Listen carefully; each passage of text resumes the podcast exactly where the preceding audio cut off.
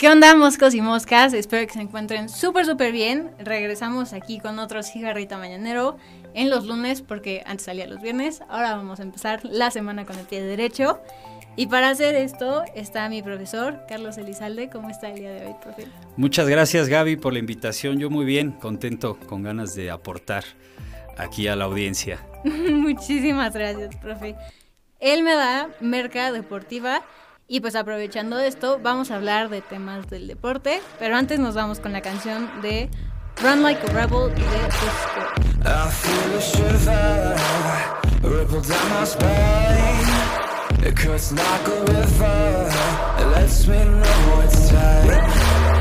There's a million faces, so to get in line. Spend their lives in cages until the day they die. But I'm not a number.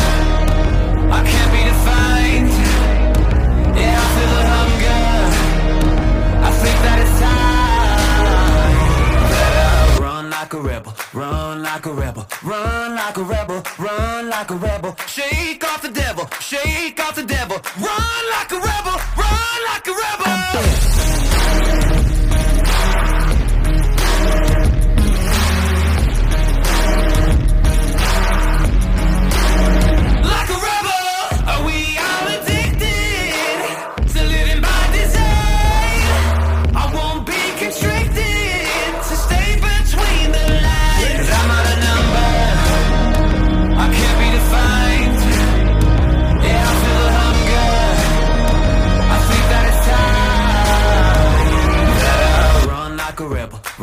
like a rebel, run like a rebel, run like a rebel. Shake off the devil, shake off the devil. Run like a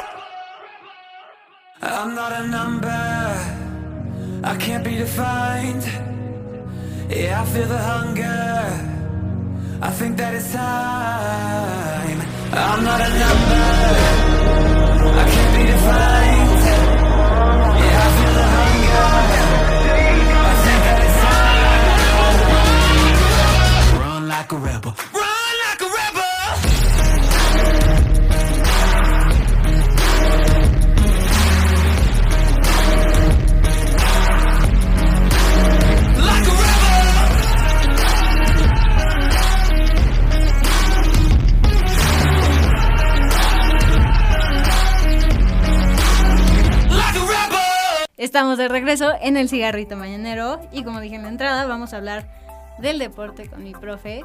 Y profe, para empezar vamos a hablar como de algún tema como de salud mental que el deporte lo haya ayudado como a, a sobrellevar. Muy bien. A mí en, en lo personal, claro que sí. Pues si bien no salud mental, pero sí ciertos comportamientos que uno va teniendo cuando es adolescente. Yo, por ejemplo, fumo. Fumo- fumé como desde los 15, creo. O sea, ya llevo bastantes. Eh, y pues después comencé a beber socialmente y a juntarte con amigos que hacen lo mismo. Te empieza a llevar, te empieza a jalar esto, este sector social donde uno crece.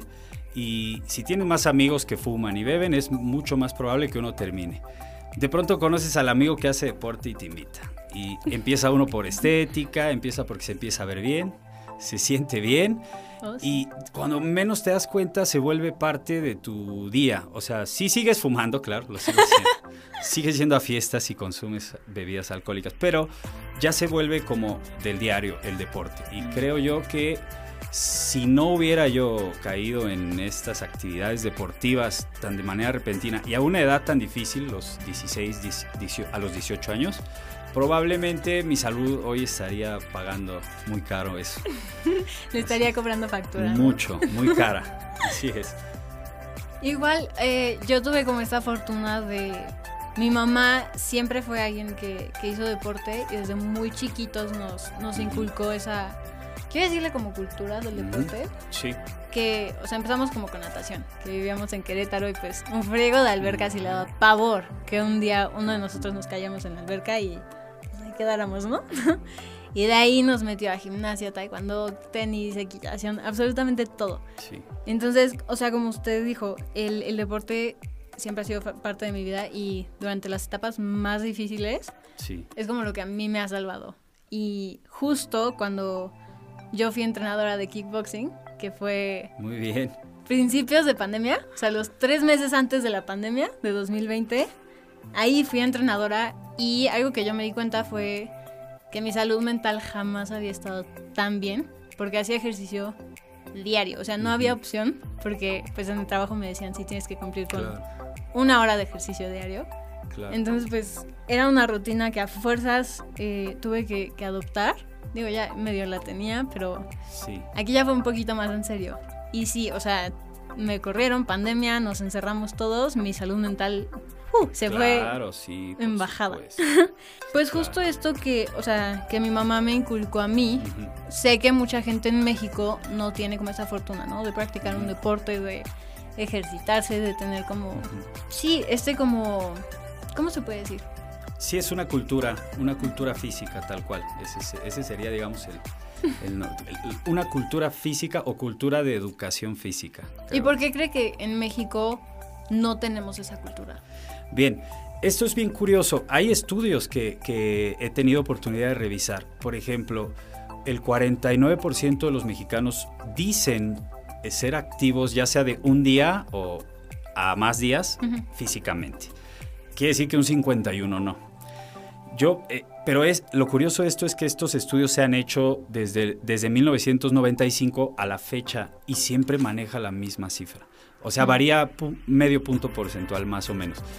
¿Qué, qué quiere decir? Que ese 41% le transmite a sus cercanos la cultura, pero el otro 50 y, eh, perdón, el 49 le transmite y el otro 51, como no lo hace, pues no le transmite nada a nadie, ni a los hijos, ni a los amigos, ni a los vecinos. Creo yo que se- eh, la parte educativa es el, principal factor por el que la gente no lo hace. Muchas veces es porque no se tiene acceso a- a quien te diga qué hacer, cómo y cuándo. Porque de ganas, casi a todo mundo que uno le pregunta, eh, dice, oh, yo sí quisiera este año, es el bueno, ¿no? Yo, Ujú. yo sí quisiera arrancar este año con algo de ejercicio. Además dicen ejercicio, está bien, Ajá. está bien. Pero luego ya se encuentran con que pues no saben cuándo, cómo ni dónde y en casa no hay nadie que les diga. Yo creo que ves una cosa de, de transmitirlo eh, en las generaciones. Claro, Ujú. y justo esa diferencia que, digo, usted no las dijo en clase, pero me encantaría que la gente que nos escucha la sepa, la diferencia entre hacer ejercicio y practicar un deporte. Claro, claro que sí. El ejercicio primero, eh, eh, hay tres niveles en México que se, y en el mundo, pues regularmente en la OMS, los países de la OMS así lo encuentran.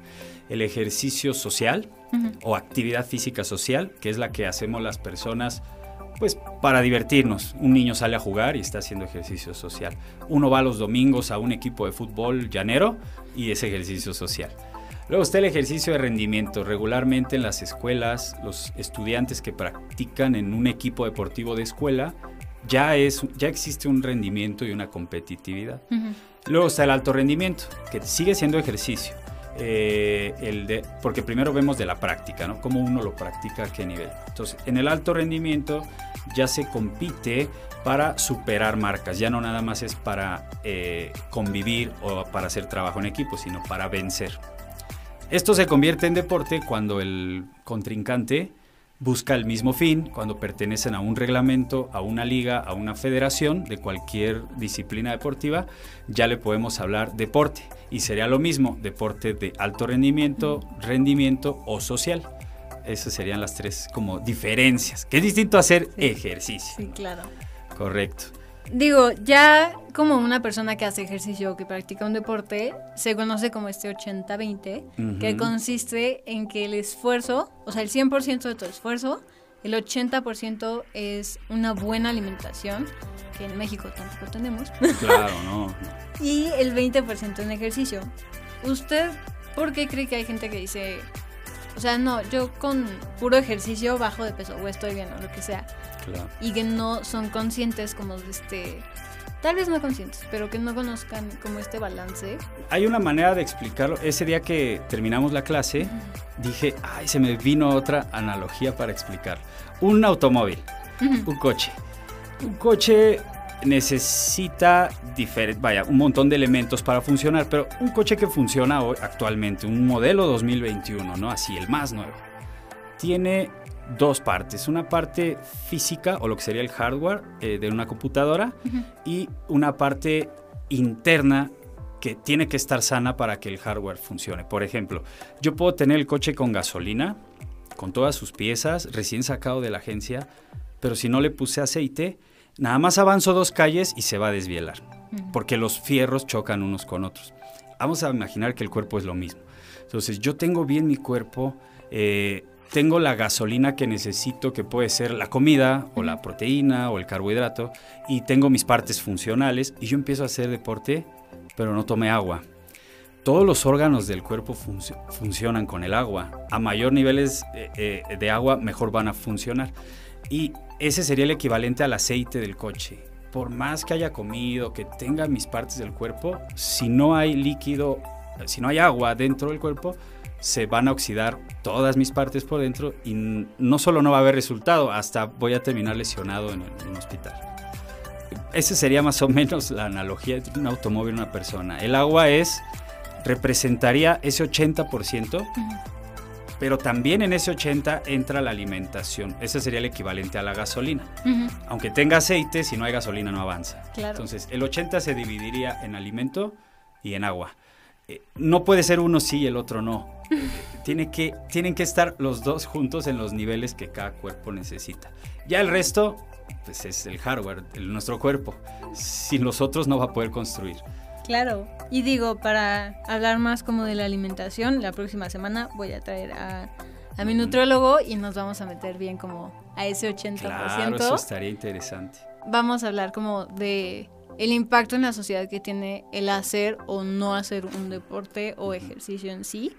¿Usted qué impacto cree que tenga? Claro, tiene impacto por todos lados. Yo diría que es eh, multidisciplinario hablando de las sociedades. Vamos a pensar en países que también lo comentamos un poquito en la clase. Vamos a pensar en países que son potencias económicas, que son reconocidos en el mundo, que cuando uno piensa en sus banderas, sus colores, Estados Unidos, Francia, España, Inglaterra, Alemania, y de este lado Argentina, Chile, Brasil, y debería estar México. Pensemos que son las potencias fuertes de los continentes superiores, ¿no? Eh, bueno, Rusia, claro, también, y China en la parte de Asia. Hay algo que tienen en común, que no tienen en común los... Eh, eh, es decir, hay una simbiosis. ¿Cuál es? bienestar económico de estos países va de la mano del bienestar de la práctica de deporte o de la práctica del ejercicio de esos países.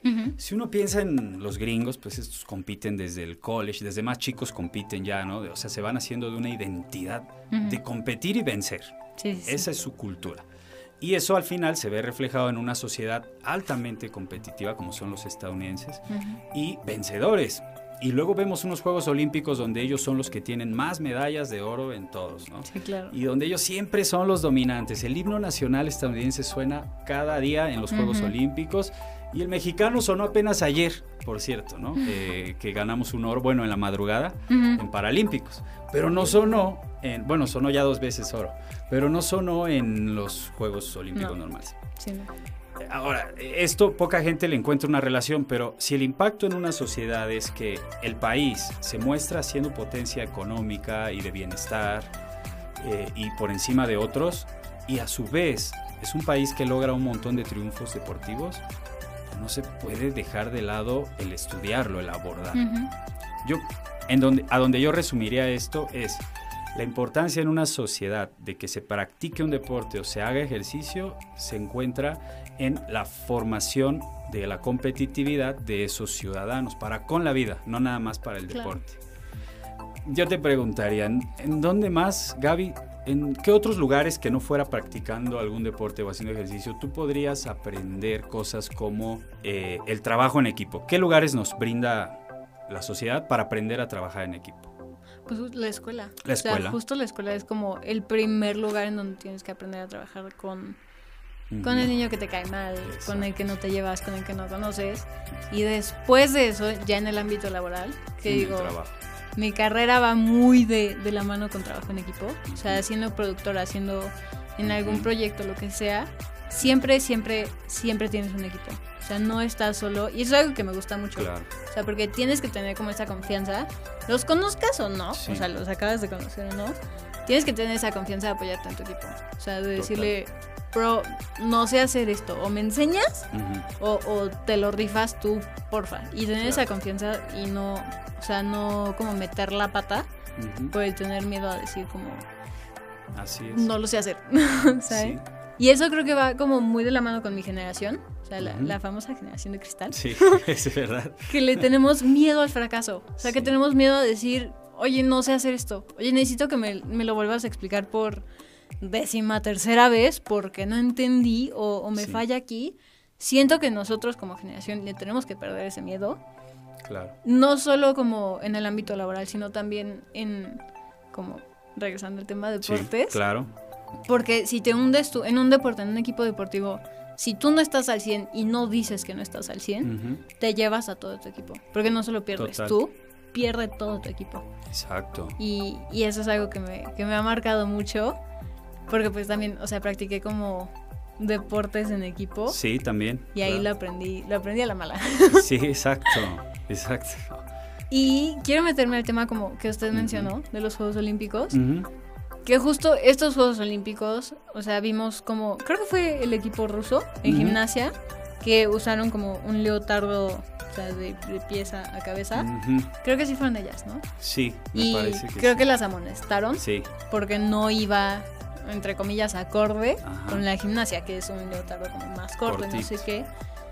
Y quiero hablar, o sea, primero con eso, o sea, como con los estereotipos que tenemos de, de ciertos atletas. Claro y de lo malo que impacta a nuestra sociedad o si es cuestión de nuestra generación de, cristal.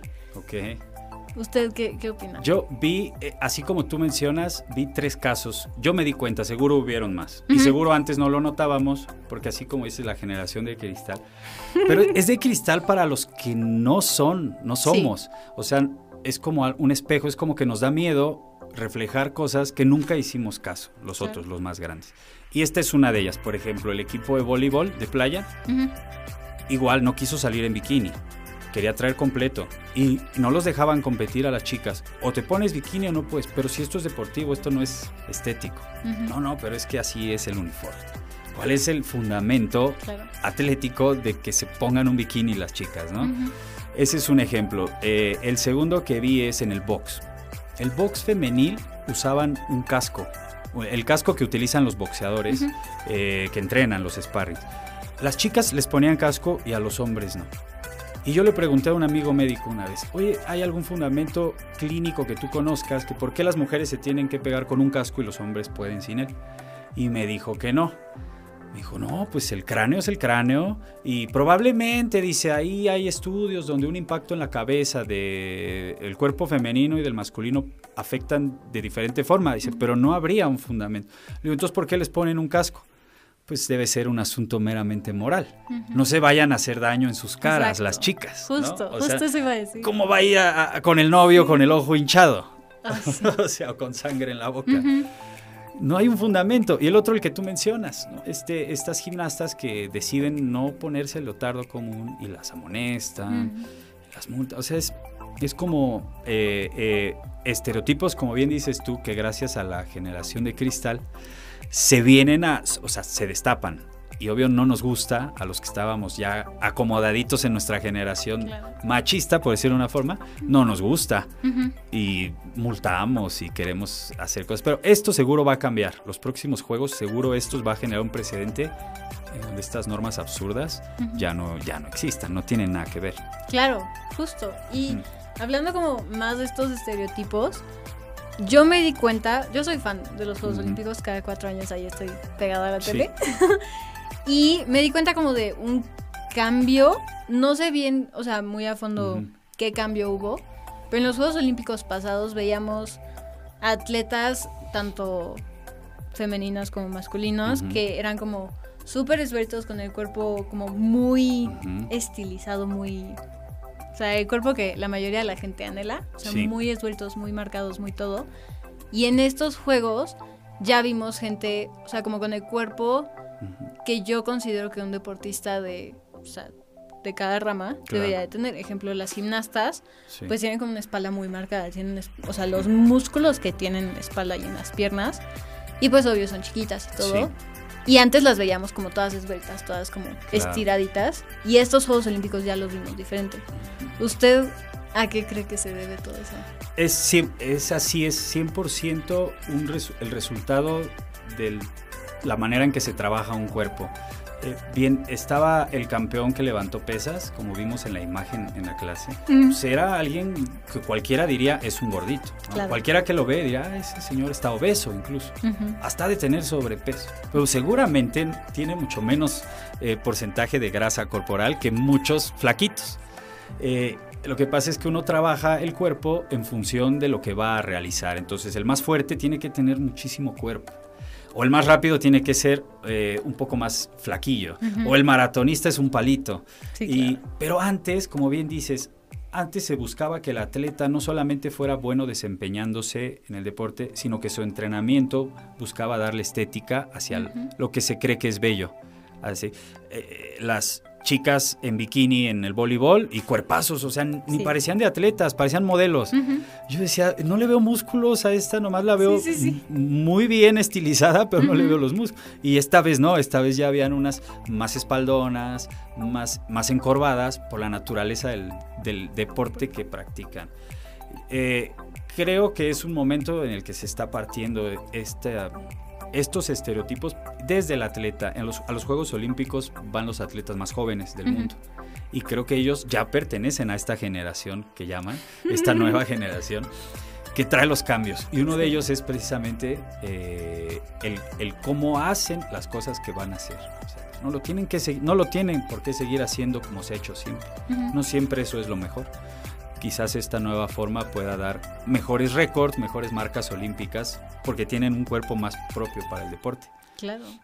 Y, o sea, hablando como del deporte olímpico, llevándolo como un poquito más a, a nosotros los mortales que no, no llegamos a ese nivel de desempeño.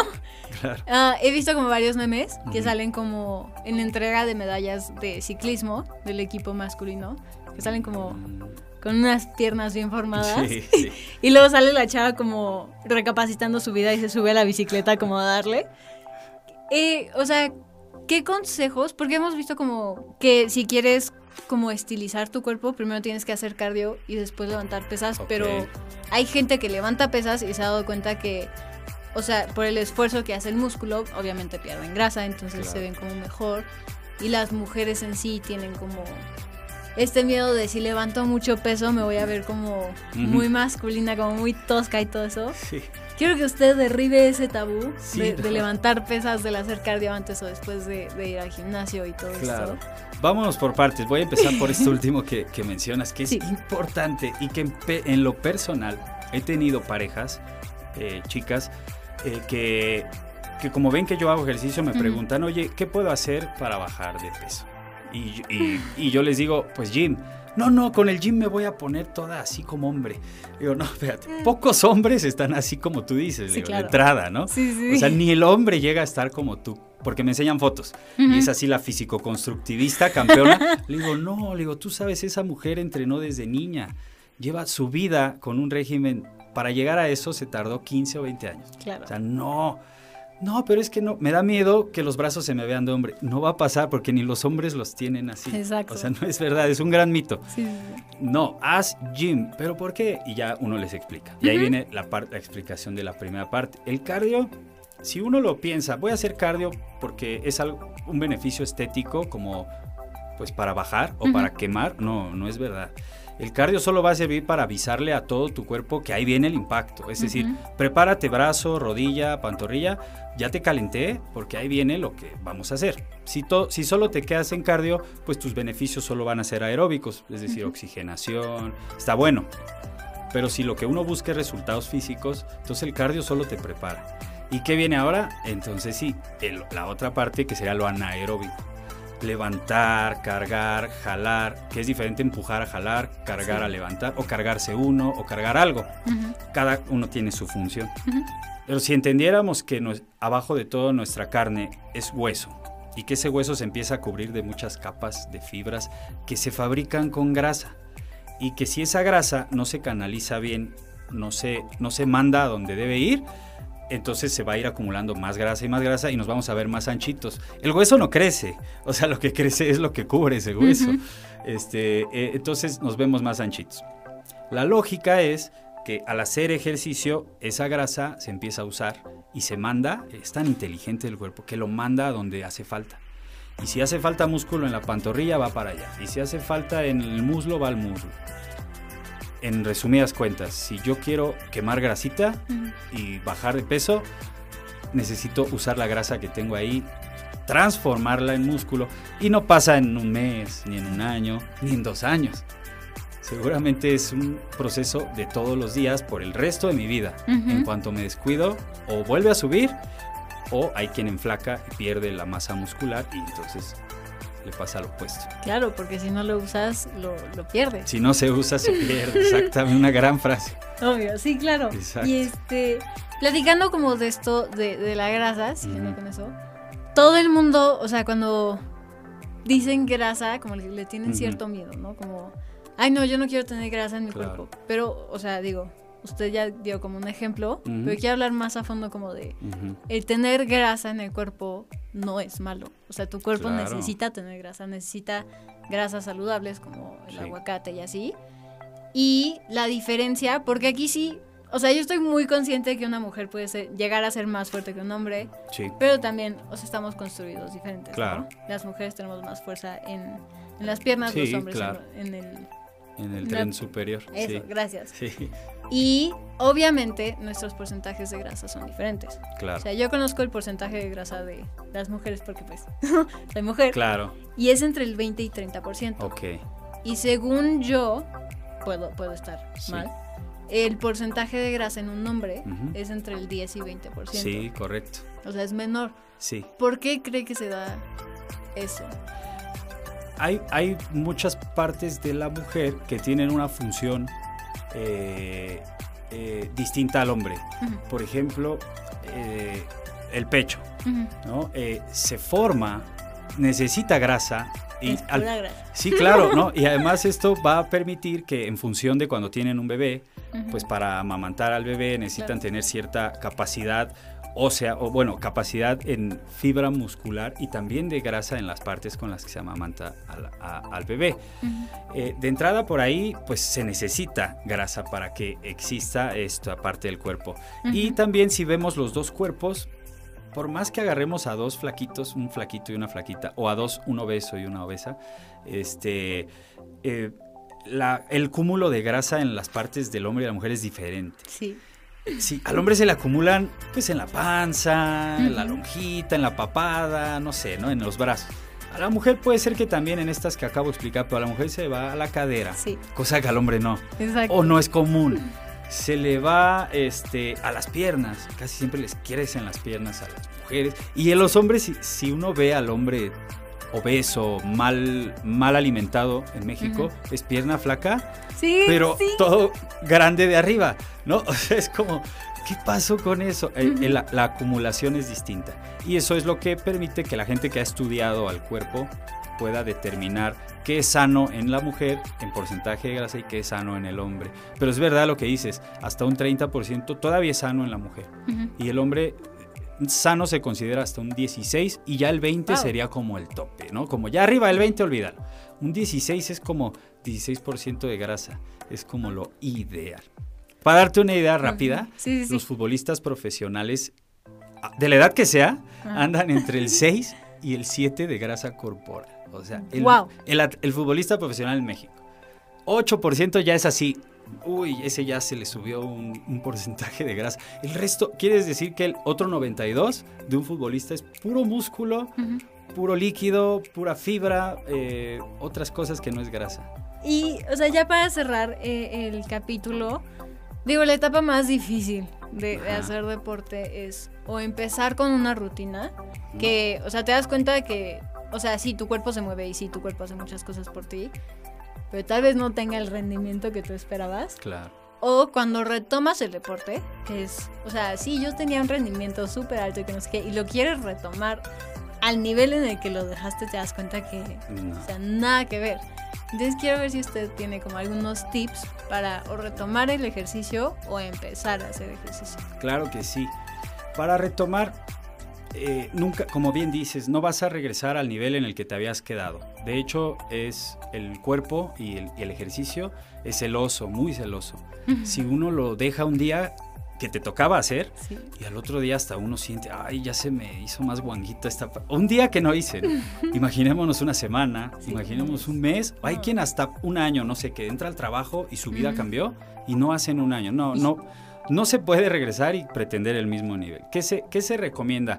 Bueno, primero, al que ya está ahorita haciendo, se le recomienda llevar anotado cuáles son sus, sus límites máximos, que se llama hipertrofia en, en la práctica del eh, anaeróbico. Mi hipertrofia es mi máximo en pecho, mi máximo en brazo, en pierna, en espalda, ya. Llevar ese recuento. Y se dice que cuando uno va a retomar después de un tiempo que no, tiene que regresar desde un 20% de su máximo. Quien pudiera llevar nota, qué padre. Va a Sí. decir, si yo estaba en 100 kilos pecho, tengo que empezar en 20. Ujú. No puedo pretender empezar en 100. Sí. Eso sí, así como es celoso, es benevolente. Una semana que uno retome y, lo- y el cuerpo tiene memoria. Hay una Ujú. frase, el músculo se acuerda y dice, claro, aquí me daban a mí de comer grasa y voy a crecer y el músculo empieza a reaccionar de una manera positiva. Se va a tardar poquito en retomar el paso, regularmente un mes, Muy bien. un mes así y vuelve a su nivel. Pero trabajando duro. Claro. sí, Ese es sí. para el que retoma. Eh, El que va a empezar, ahí sí, partir primero, ¿cuál es el, eh, qué quiere? Sí, la mayoría quiere verse bien. Ujú. Y esto es encuesta INEGI y todo. O sea, la CONADE presenta sus resultados. ¿Por qué la gente que hace hace? Ah, pues todos quieren verse bien. Casi nadie dice, ay, quiero estar saludable. No, no. O sea, sí lo piensan, pero no es su primera razón. Claro. La primera es, me quiero ver bien. Y, y verse bien significa que está bien. Ujú. Entonces, si es estético, pues necesita saber si el objetivo va a ser reducir o subir. Primero saber eso, con qué está contento.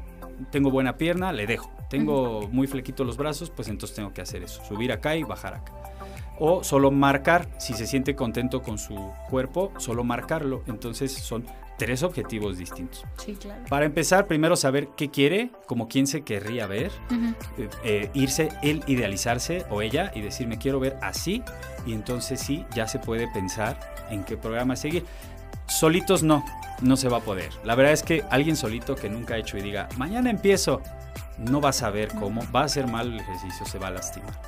Si no puede hablar con un profesional o un especialista, pues ahora que hay internet, hay gente en YouTube que se dedican, que son hasta famosos por, por enseñar desde lo básico y según las edades cómo se puede empezar. E- y sería acercarse a, a alguien que sabe, ya sea en internet o en un gimnasio o con un conocido, un familiar que sepa de esto.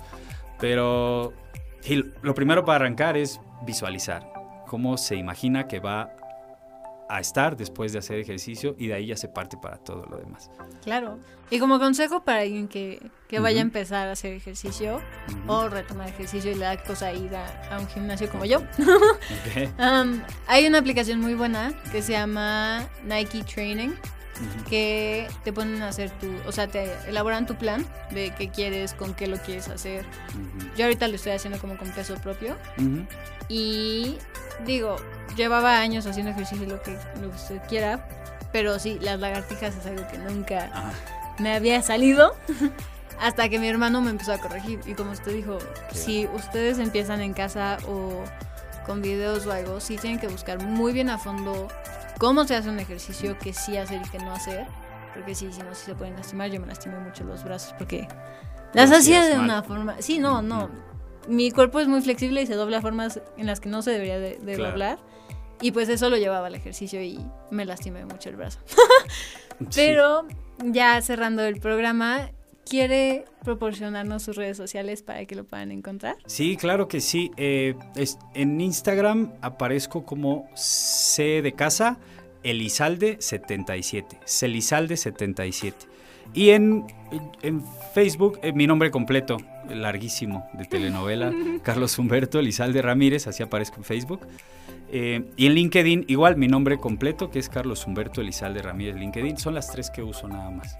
Ya cerré Twitter porque me peleaba con gente, ya lo cerré y ya solo uso las otras. Eh, claro que sí, y bueno, que ojalá esta generación que llaman de cristal sea la generación que marque ese cambio en la encuesta nacional de, que hace la CONADE y el INEGI y ahora suba por lo menos unos dos puntitos porcentuales en práctica de deporte. Ojalá y sí, ojalá y sí lleguemos a ese cambio. A mí en Instagram me pueden encontrar como Gaby Beckwith o arroba el cigarrito mañanero. Recuerden seguir todas las redes sociales de Amper, están en Instagram y Facebook como arroba Amper Radio. Y nosotros nos escuchamos el próximo lunes. Bye.